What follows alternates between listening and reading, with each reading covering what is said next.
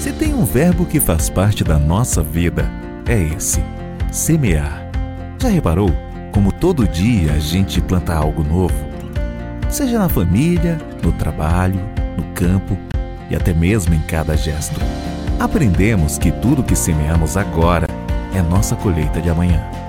Por isso, colocamos o nosso melhor nesta que é a 14 e maior edição até aqui da Parecis Superagro, que chega em 2023 na sua melhor forma. Reformulada, maior, com mais conforto, com mais conhecimento, com mais tecnologia, com mais atrativos, com mais pessoas. E sabe do que? Não vamos parar de crescer. Porque esse é um plantio pensado no nosso futuro. Estamos te esperando de 28 a 31 de março. Parecis Superagro.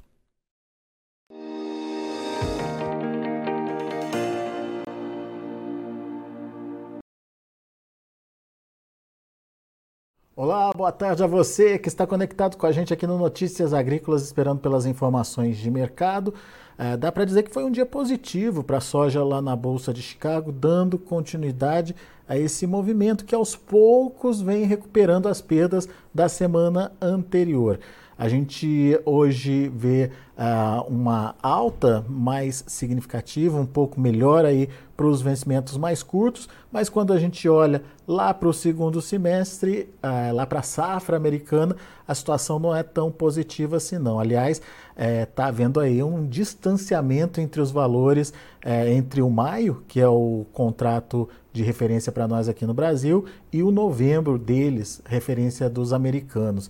Vamos tentar entender o que vem por aí, principalmente porque essa semana é uma semana de números importantes aí uh, para o mercado e que uh, podem indicar um novo rumo aí pra, para os preços tem relatório do uso de intenção de plantio de estoques trimestrais. Quem conversa comigo é Marcos Araújo, lá da Agriinvest. Está aqui já o Marcos com a gente. Bem-vindo, meu amigo. Obrigado por estar aqui com a gente, nos ajudar a entender a gente está vendo aí um Chicago tentando se recuperar, Marcos, é, do tombo da semana anterior, mas ainda te, é, buscando motivos para essa alta. Será que esse relatório de sexta-feira é, vai trazer, vai dar motivos aí para pelo menos colocar um rumo aí nos preços, Marcos? Olá, Alexander, tudo bem? Muito boa tarde. Uma alegria falar com vocês novamente aí. Podemos sim, são dois relatórios distintos que nós vamos ter na sexta-feira. Nós temos, portanto, o relatório de estoques trimestrais nos Estados Unidos, que refere-se à soja da temporada 22-23 e a intenção de plantio nos Estados Unidos na temporada 23-24. De curto prazo, esse relatório que vai ter mais eh, impacto sobre o preço da soja aqui no Brasil, a soja disponível, Alexandre, hum. vai ser o tamanho dos estoques trimestrais nos Estados Unidos. O mercado espera uma média que os estoques trimestrais no dia 1 de março de 2023 fiquem na ordem de 47,4 milhões de toneladas. Os, os nossos números aqui na Greenvest, eu acredito que esses estoques, considerando 55 milhões de buchos em desaparecimento, é bem provável que o USDA, a média dos últimos anos para esse período compute, nós devemos ter um estoque de soja, Alexander, de 44,9 milhões de toneladas. 2 milhões e 600 mil a menos do que o mercado espera. Se isso se confirmar, é um fator positivo para Chicago de curto prazo subir, que mostraria uma escassez de soja no mercado norte-americano. O estoque trimestral de 44,9 milhões de toneladas, Alexander, seria um estoque a menor em comparação a março do ano passado, na ordem de 7 milhões e 600 mil toneladas, Alexandre. É, era isso que eu ia te perguntar. A, a, a, mesmo, mesmo, é, é, mesmo que seja 47, que é a expectativa do mercado, ou se confirme essa projeção da Agriinvest de 44,9 milhões de toneladas, ainda assim esses dois números estariam abaixo dos números do ano passado. Perfeito, entre 5 a 7 milhões e 600 mil toneladas, inferior ao mesmo período do ano passado. Alexandre. Só isso já é suficiente para dar sustentação para preços da soja, Marcos? Sim, nós temos aí também um período, nós estamos numa transição do mercado, onde o farelo continua sendo o elo forte do complexo soja, a ausência da oferta do farelo argentino no mercado dá de curto prazo uma sustentação para o preço da soja em grão. Nós tivemos os prêmios da exportação da soja no Brasil em torno de 80 centavos de dólar por bushel. Agora esses prêmios de embarque em maio estão na casa de 60 centavos por bushel, 20 centavos acima do fundo do poço. Negativos, né, Marcos? Negativo ainda.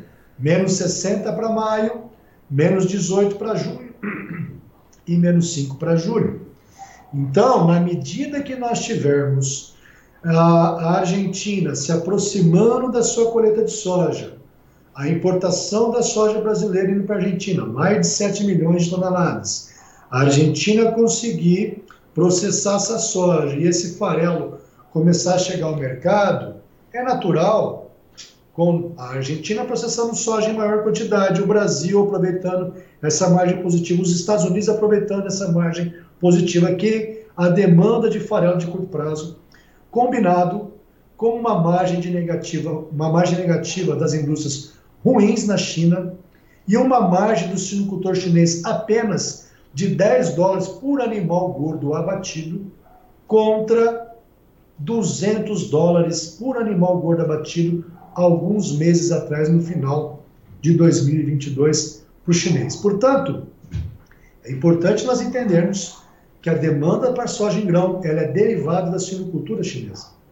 Se o consumidor chinês está pagando caro pelo suíno, se ele está tendo a questão superado o Covid, consegue ir num restaurante, consegue gastar numa comida, pagar caro por uma comida, consequentemente, toda essa demanda pela carne suína acaba repercutindo na soja em grão. Não é o caso agora, chinesada está com a guaiaca cheia de dinheiro, hum. mas não estão gastando bastante ao ponto de incentivar uma recuperação da margem da suinocultura, consequentemente, os suinocultores pagarem caro pelo farelo e óleo, não é o caso. Tanto é também, que era, Alexandre, importante nós falarmos, que para esse ano de 2023, tanto o, as estimativas do USDA para a produção de proteína animal, suína e de frango de corte na China é inalterada em relação ao ano passado. Portanto, não é de ficarmos surpresos se porventura houver nos próximos meses também uma redução da expectativa de importação da soja pela China dos 96 milhões, algo próximo a 93, 94. Não descarte essa possibilidade. Ô Marcos, por enquanto, então, pelo que eu entendi, me corrija se eu estiver errado, é o mercado de farelo que está segurando as barras aí, mas à medida que você vai regularizando essa relação entre oferta e demanda no mercado de farelo, uh, você acaba pressionando todo o complexo, então. Exatamente. Nós acreditamos, portanto, de agora, praticamente abril, até agora, maio, a Argentina vai ter condição lá para maio de tá, estar no mercado com maior produção de farelo, maior oferta. Portanto, na segunda-feira à noite, no programa da, do Notícias Agrícolas, o Conexão Campo Cidade, nós tínhamos uma soja base Porto na casa de 155 reais. Com essa questão do fundo do posto da soja no Brasil, nós acreditávamos, Alexander, numa possibilidade de uma correção dos preços na ordem de R$ reais por saco. Seria o pulo do gato morto. Porque nós estamos falando o seguinte, Alexander, se você olha a curva de preço em Chicago, o bushel maio 14,75 e o bushel novembro a 13 dólares, são 1 dólar e 75 por bushel numa curva invertida. São 3 dólares e 85 a menos lá para novembro. Com um dólar de 5,15, nós estamos falando de praticamente 20 reais numa inversão da curva de preços em Chicago. O que tem dado sustentação de curto prazo, portanto, eu falei dos estoques trimestrais nos Estados Unidos, Alexander, que uh, os estoques americanos devem ser de 5 a quase 8 milhões a menos que no mesmo período do ano passado, no dia 1 de março. Foi reportado no mercado que uma processadora de soja da costa leste americana importou três barcos de soja do Brasil para processar essa soja na costa leste dos Estados Unidos e também uma grande processadora de soja, uma trade norte-americana, que atua aqui no Brasil, comprou seis barcos in-house do Arco Norte para ser processada essa soja no Golfo de Nova Orleans. E se você fizer uma conta dessa soja brasileira, Chicago recuou e os prêmios menos 80, menos 70. Isso daí viabilizou a importação da soja brasileira para o Golfo dos Estados Unidos e ao processar essa soja brasileira por lá, fazendo a conta de exportação do farelo e óleo, está dando uma margem positiva para a indústria de 55 dólares por tonelada, o que é uma margem muito positiva e isso daí também deu essa recuperação para os bases, os prêmios aqui no Brasil, Alexandre. Mas daí você tira de Chicago porque você acaba é, regulando essa oferta de farelo, enfim, mas ganha com o prêmio aqui no Brasil porque você dá é, uma enxugada no mercado por aqui que está muito abastecido, certo, Marcos? Certo, está muito abastecido de curto prazo, poucos produtores. Você pega a comercialização brasileira, nós temos uma comercialização ao redor de 45%. Portanto, se você pegar uma produção brasileira, Alexandre, de 153 milhões de toneladas, tá certo?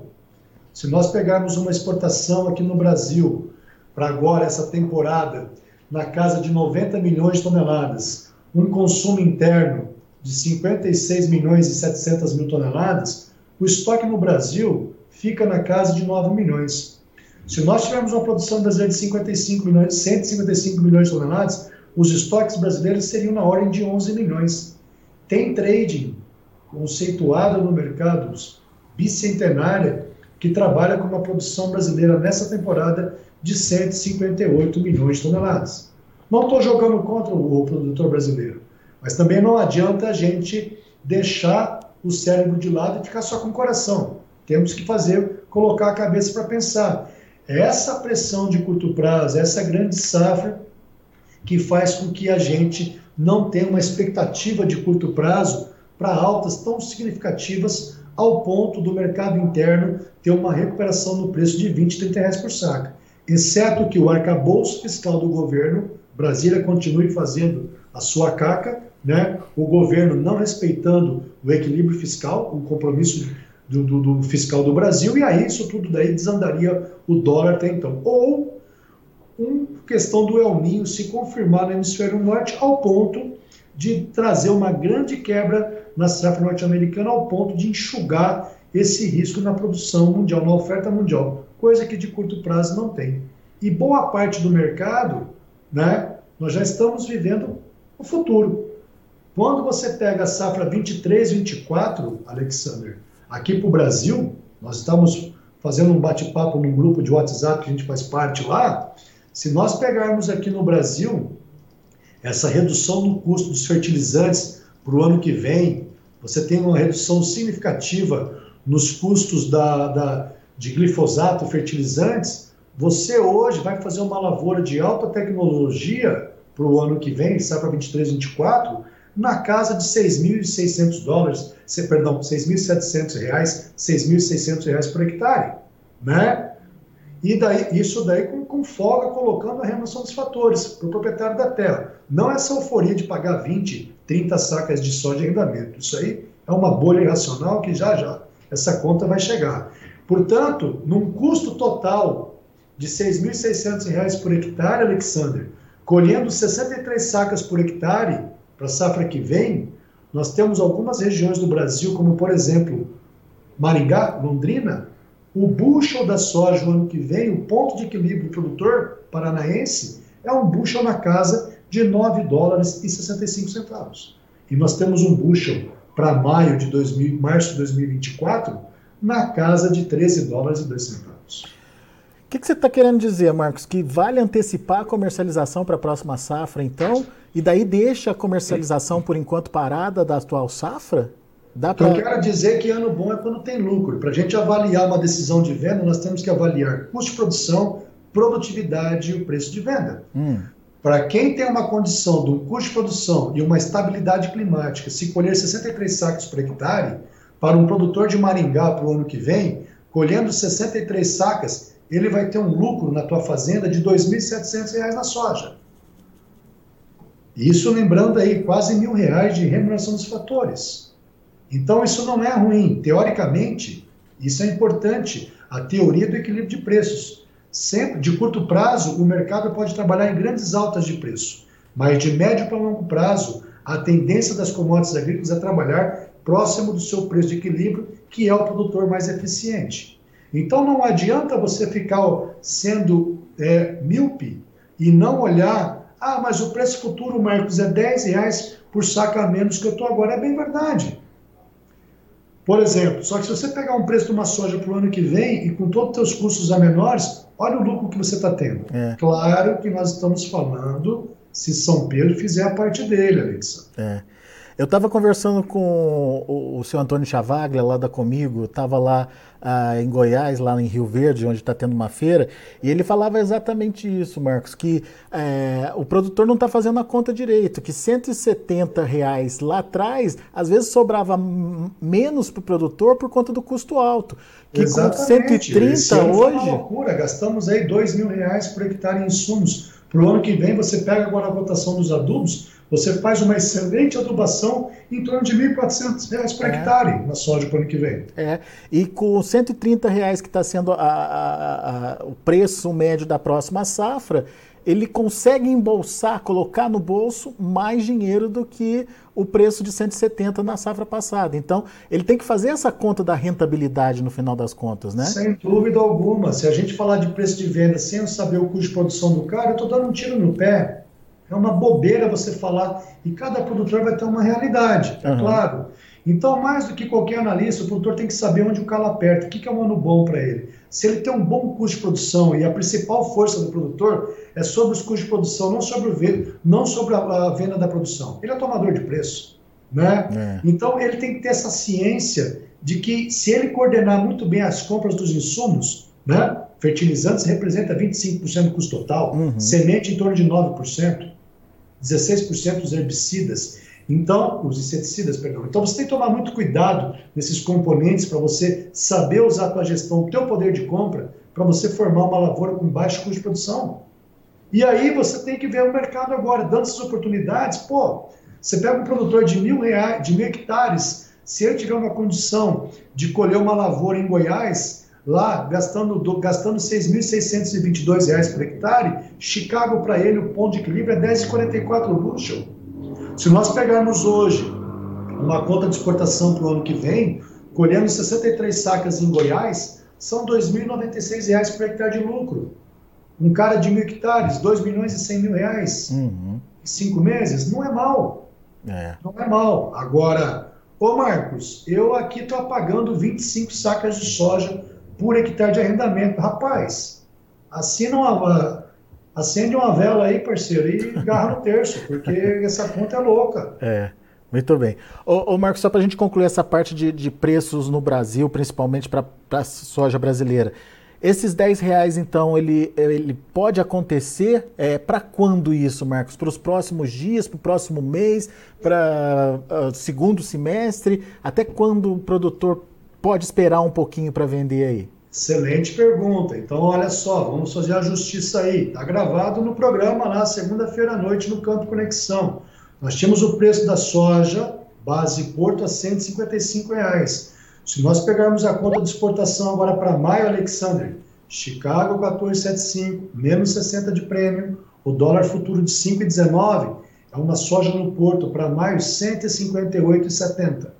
Para junho, 16142. Para julho, 163,80. Portanto, 8,80 do que nós falamos na segunda-feira à noite. Uhum. Olha aí o vídeo do Conexão Campo, Cidade. Bacana? Muito bom. Já estamos tendo o próximo de 8,80. Como eu falei, na nossa opinião, é o pulo do gato morto. Tem que aproveitar e socar a botina. Legal. Marcos, ok, entendemos a situação do Brasil e principalmente como o relatório de estoque trimestral pode ajudar ou influenciar aí nessa formação de preços nesse curto prazo. Agora, e a intenção de plantio, Marcos, que é um outro relatório importante, mas que daí está mais focado no que pode acontecer com a precificação da safra americana. O que, que a gente boa, pode ver? Boa, boa, bem observado, bem observado também, Alexandre. Vamos lá, falei demais aí, vamos falar rapidinho para o pessoal não ficar enjoado da nossa voz aí. Seguinte, a expectativa do mercado para que a área de soja, em relação aos dados do Fórum de fevereiro, aumente 300 mil hectares. Para o milho, o mercado está trabalhando numa leve redução, 5 mil hectares apenas, inalterado praticamente em relação ao. Porém, ah, antes disso, o mercado está trabalhando que para o algodão tenha um aumento de em torno de 130 mil hectares em relação aos dados do Fórum de Fevereiro. Mas quando você pega, Alexander, os dados de custo de produção da Universidade de Illinois, que é a grande região produtora, né, Illinois, Iowa, os principais estados produtores do meio oeste americano, se você pegar Chicago em novembro a 13 dólares o bushel, e se nós pegarmos, por exemplo, deixa eu pegar minha planilha aqui de rentabilidade, o milho, vamos lá, Chicago na soja 13 dólares o bushel. E o milho dezembro a 5,71, para a soja, um produtor de Illinois perde 10 dólares por hectare. Para o milho ele ganha 14, tá ok? Tá? Considerando os preços correntes na Bolsa de Chicago. Soja novembro, milho dezembro. Então não tem lógica ah, essa história de aumentar a soja e diminuir milho eu ficaria surpreso, porque olhando os principais estados não faz muito sentido. E pegando uma área específica do portal do Mississippi ao sul dos Estados Unidos, lá na região do Golfo, é uma região que o algodão concorre com a soja. E quando você pega o preço do algodão em Nova York, 83,25 cents por libra peso, nessa região do portal do Mississippi, você tem um lucro com algodão em torno de 650 dólares por hectare. E na soja, você tem um lucro no portal do Mississippi na ordem de 93 dólares. É muito mais rentável plantar o algodão no portal do Mississippi do que a soja. Portanto, vamos ver as respostas dessa, desses meus levantamentos vão vir na sexta-feira. Mas podemos ter uma surpresa de que a área do algodão nessa região possa superar a estimativa do mercado e a área de soja ser menor, consequentemente menor área de soja perdendo para o algodão no portal do Mississippi para o milho no oeste americano. A soja teria uma menor área de plantio, consequentemente menor produção, poderia dar uma sustentação uh, de médio para longo prazo na soja. Mas nada também tão significativos para que Chicago volte a se aproximar de 16 dólares o bushel, porque você está vendo esse preço elevado da soja nos últimos meses aí, vários países consumidores têm sofrido o consumidor tem sofrido com a inflação de alimentos. Muito bem. Vamos aguardar então, vai ser um, vai ser um dia importante, né, Marcos, de observar principalmente os números aí desses dois relatórios. Um influenciando bastante a formação de preços aqui no Brasil e o outro dando indicações do que pode acontecer com a safra americana e principalmente influenciando precificação também, né, por lá. Exatamente, ficar de olho. Se a previsão climática americana mudar, os cenários mudam. O mercado é dinâmico, então não estou escrevendo em pedra isso daqui. Se o mercado mudar, tem que estar atento. Agora, se você está aproveitando essa alta do mercado, como eu falei, de 1,55 já subiu 8,80. Você pode fazer uma venda a termo da soja para entregar em junho, julho, aproveitar essa alta de preço, tira uma parcela desse teu preço de venda, em torno de R$ reais por saca, e compre uma call spread em Chicago, que você pode pagar R$ reais num call spread equivalente, que você pode ter uma receita bruta de um dólar por bushel, isso aí vai ser equivalente a 20, do, 20 reais por saca, ou seja, se houver uma mudança no clima norte-americano, você está com uma call spread comprada, você participa da alta do mercado. Agora, temos que fazer, temos que fazer o uso das ferramentas de gestão de risco. Uhum. Não dá para ficarmos sentado vendo aqui a entrevista e ficar rezando. Pô, isso não é papel de quem é um bom negociador. Tem que tem que ir para o game, tem que colocar dinheiro nas ferramentas de proteção. É isso aí. Para não deixar acontecer o que aconteceu nessa safra. Agora está todo mundo correndo atrás de, de venda aí, só que tem uma concentração de oferta infinita e uma disputa grande no mercado, né? E quem pagou nossa assinatura aí está vendo que a gente está recomendando venda desde o ano passado para cá e estamos com 76% das nossas fazendas vendidas a termo agora para entregar com cerca de 15 a 20 reais por saca acima dos níveis atuais de mercado. Por que isso? Avaliando custo de produção, produtividade e o preço de venda. É isso aí. Boa, Marcos. Meu amigo, obrigado, viu? Volte sempre. Valeu, gente. Boa safra, bons negócios.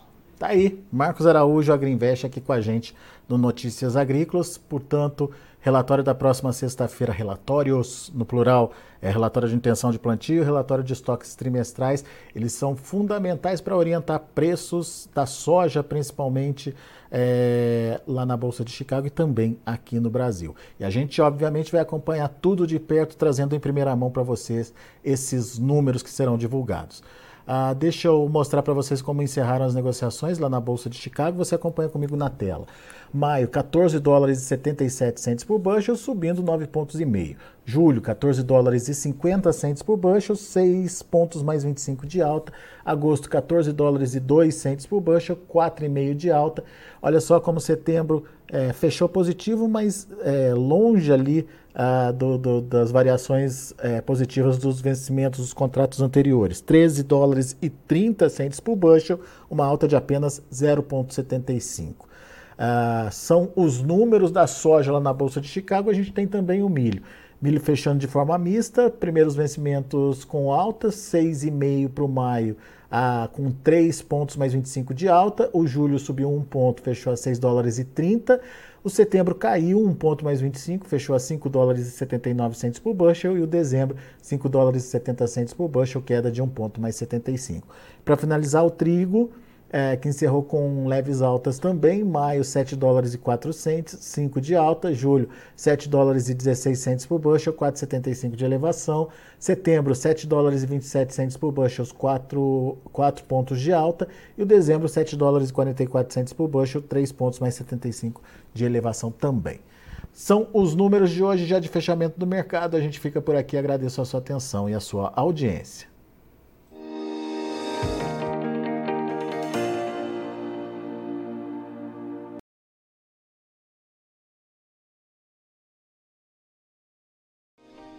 Se inscreva em nossas mídias sociais. No Facebook, Notícias Agrícolas. No Instagram, arroba Notícias Agrícolas. E em nosso Twitter, arroba Norteagri. E para não perder nenhum vídeo, não se esqueça de nos acompanhar no YouTube e na Twitch, Notícias Agrícolas Oficial.